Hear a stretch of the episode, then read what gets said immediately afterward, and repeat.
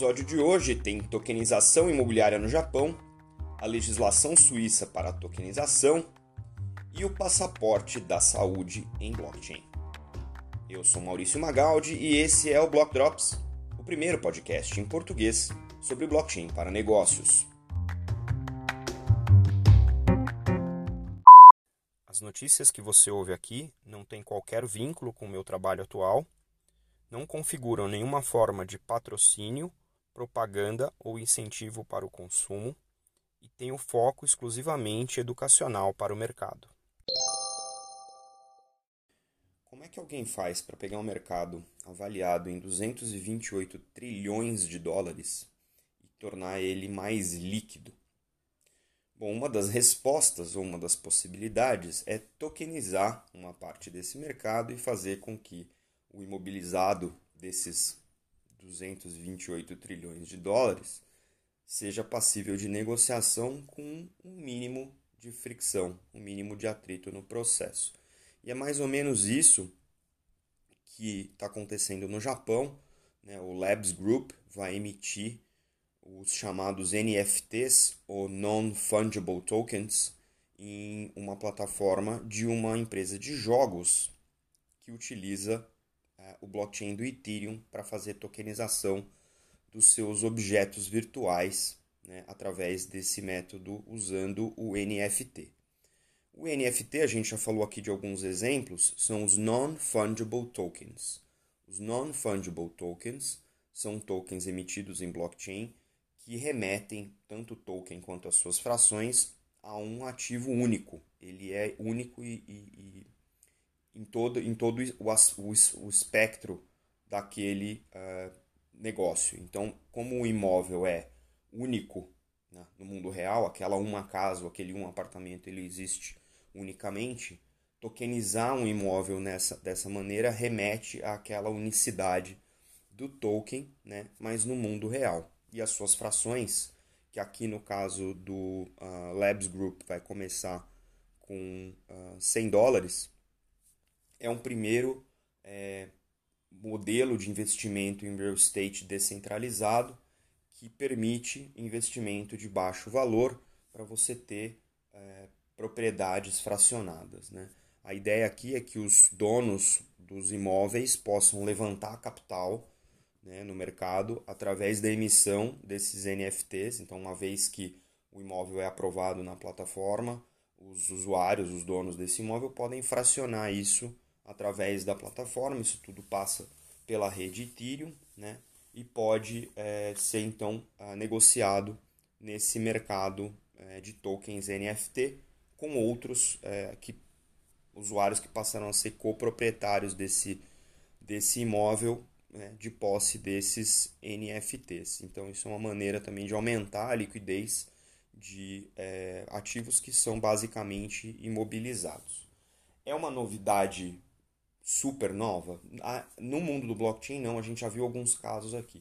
O que é interessante é que isso está sendo feito é, usando NFT, usando é, especialmente uma plataforma que estava tá, virtualmente dedicada a aging, que é uma plataforma dedicada a jogos, né, a, a objetos que são nativamente virtuais dentro do, do, dos jogos. Então você tem equipamentos dentro dos jogos, tem as tais das skins, você pode é, ter colecionáveis que são, é, se não são únicos, são de distribuição efetivamente limitada, controlado pelos NFTs e pelos smart contracts.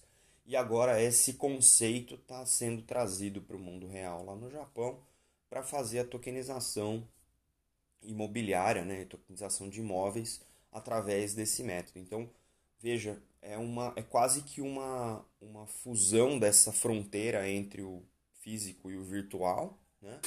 utilizando uma metodologia que estava sendo basicamente é, utilizada no mundo nativo, digital, que é o jogo, o videogame, e agora sendo transportado, transplantado para o mundo do real estate.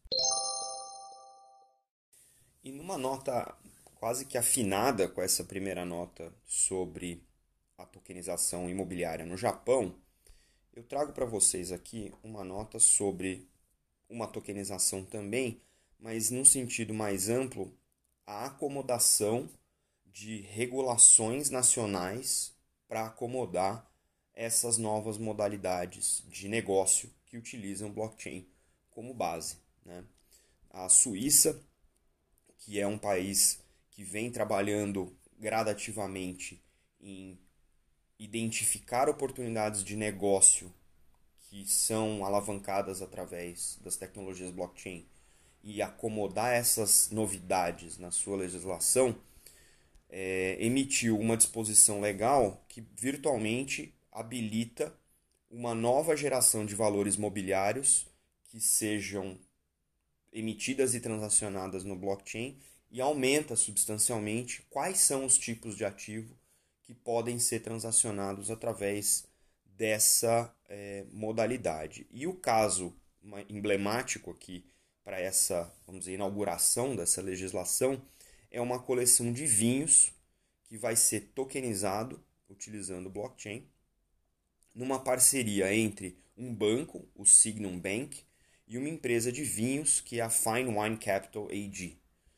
Obviamente, é, são vinhos de uma safra específica, com valores né, representativos, né, vão ser tokenizados numa plataforma do próprio banco, ou seja, vão, vão ser emitidos numa plataforma que o banco desenvolveu, chama Designate, e obviamente vão obedecer a essa nova estrutura legal é, disposta pelo, pelo regulador é, suíço, né, que reconhece esses vinhos como um ativo é, ou o registro desses vinhos como um título válido de propriedade dentro uh, da blockchain.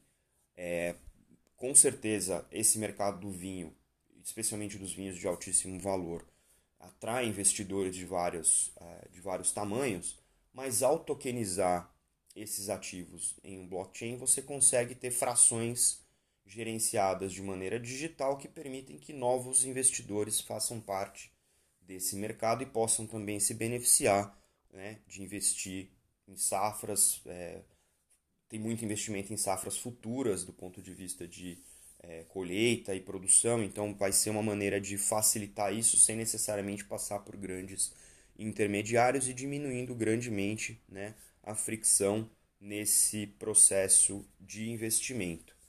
Obviamente, aqui a gente fica muito satisfeito de ver isso acontecendo. São duas notícias de tokenização na mesma semana e a gente, obviamente, quer que esse é, formato de negócio né, tenha um movimento de tokenize everything. Aparentemente, com o apoio das, dos reguladores suíços, isso passa a se tornar mais possível na Suíça é, e, e que sirva de incentivo também para os demais países começarem a pensar em como reduzir a barreira de entrada para investimento em ativos dos mais diversos tipos e que o blockchain finalmente se torne aquele componente que a gente fala aqui né, de a infraestrutura transacional do mercado, um componente onde as empresas e os indivíduos possam transacionar de maneira mais simples, mais barata, mais simplificada e mais transparente ativos alternativos.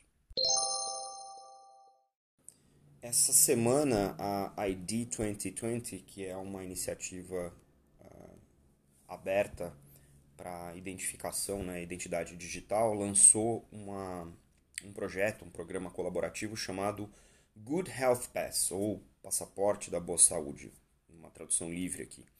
E esse, essa, esse núcleo de colaboração uh, tem como objetivo encorajar a interoperabilidade entre várias iniciativas que estão acontecendo ao redor do mundo, a gente citou algumas delas aqui no podcast, de credenciais de saúde né, que estão sendo desenvolvidas pra, por, através de várias organizações para tentar sanar essa questão da Covid-19.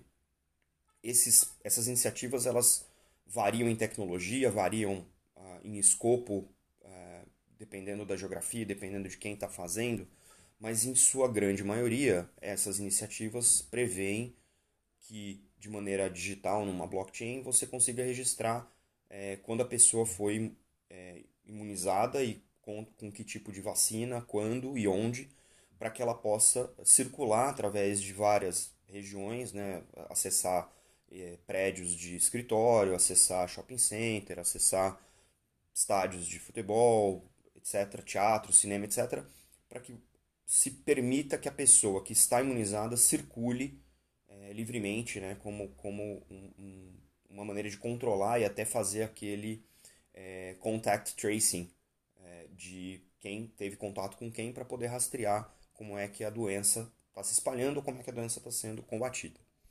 Os membros é, dessa iniciativa incluem é, o International Chamber of Commerce, o ICC, a Mastercard, a IATA, né, a, o Conselho Internacional de Aeroportos e vários outros, tem uma lista enorme, eu vou deixar o link aí para vocês na descrição do episódio.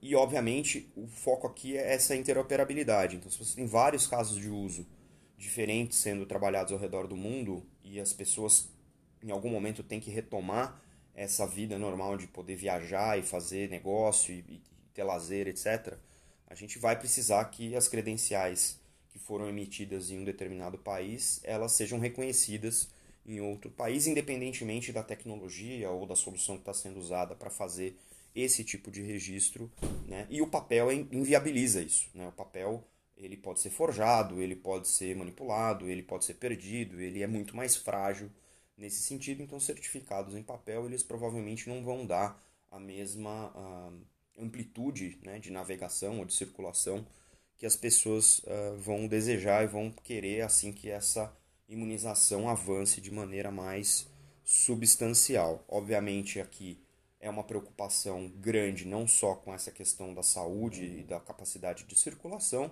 mas também com a questão da privacidade individual, para que não haja nenhum tipo de fraude ou, ou mau, mau uso daquela identidade. Os membros, que são é, inúmeros aqui, já colaboram entre si em diversas outras iniciativas, né?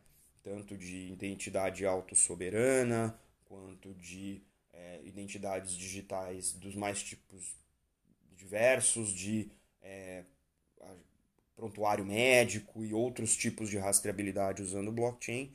Né? Então, vai ser uma coisa é, interessante de acompanhar como que esse caso de uso mais amplo, mais específico e que envolve interoperabilidade passa a ser utilizado para garantir que a gente possa voltar ao mínimo de normalidade. Vamos acompanhar.